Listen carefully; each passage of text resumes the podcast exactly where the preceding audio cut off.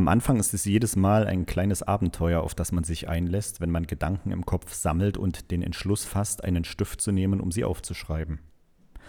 Im Laufe der Zeit lernt man die Bilder der Welt in Buchstaben zu verwandeln und aus Alltagsmomenten kleine Episoden zu machen, ohne den Charme der Situation zu verfremden. Leider lernt man auch zu vergessen, den realen Zeitpunkt zu genießen. Ich ertappte mich oft dabei, abwesend zu sein und den Schwerpunkt eines Augenblicks wie durch Nebel zu erfassen, weil im Kopf bereits die Sätze zur Beschreibung der Szene entstanden, die unbedingt festgehalten werden wollten. Ich ertappte mich oft dabei, nicht einfach in den Tag zu leben und die Woche nicht einfach Woche sein zu lassen oder den Arbeitsalltag nicht einfach als notwendiges Übel zu sehen. Im Dämmerlicht saß ich oft stundenlang vor einem Blatt Papier, trank erst Wein, dann Bier, zog an Zigaretten oder den Fäden der Jalousie, um frische Luft und Sternenhimmel als Inspiration oder wenigstens eine verirrte Fliege als Muse ins Zimmer zu lassen. Ich ertappte mich oft dabei, nicht einfach in den Tag zu leben, nicht einfach da gewesen zu sein, wenn jemand sagte, es wäre schön und passend, nicht da gewesen zu sein, wenn nachmittags Schule war, nicht da gewesen zu sein, wenn Not am Mann war.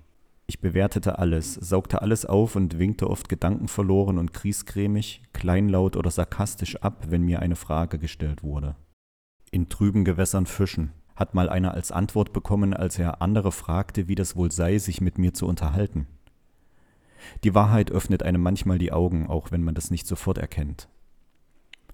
Es ist ein Mittwoch gewesen, der mich dazu brachte zu behaupten, Probleme gibt es keine, höchstens überbewertete Situationen. Beleidigungen gibt es keine, höchstens missverstandene Worte. Ängste gibt es keine, höchstens übertriebene Gedanken. Mich als lachenden Menschen gibt es nicht, höchstens an anderen Tagen.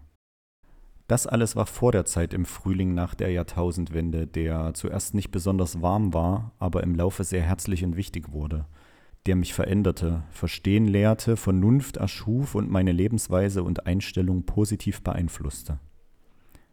Es war ein Mittwoch, angenehm, einfühlsam, charismatisch, traumhaft, ehrlich, freundlich, geheimnisvoll, herrlich, intelligent, jung, krisenstark, lieb, wertvoll, nachdenklich, witzig, umgänglich, romantisch, speziell, traumhaft, schön, verständnisvoll, wichtig und zauberhaft. 23 Worte für die Königin.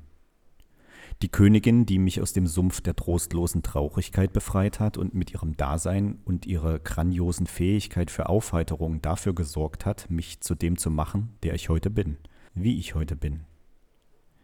Es war ein Mittwoch. Am Abend nach einem langen Tag erzählte sie mir von ihrem Plan fürs Studium, sprach von ihrem Umzug, ihrer ersten eigenen Wohnung und ihrer Freude über die Sonne, die da war, als sie mit einer Freundin einen Ausflug machte. Sie erzählte überschwänglich lustige Geschichten und wie sie beide lachten und wie besagte Freundin in Gedanken fast gegen eine Straßenlaterne gelaufen wäre. Es war schön, sie so zu erleben, die Spannung und das Knistern zu spüren, die uns den Sommer begleiten sollten. Es war schön, sie zu motivieren, weil sie mich motivierte. Ihr Meerschweinchen, sagte sie, mache seinem Namen alle Ehre und fügte wie beiläufig hinzu, wenn du etwas tun willst, was du immer tun wolltest, und du hast die Chance dazu, dann tu es.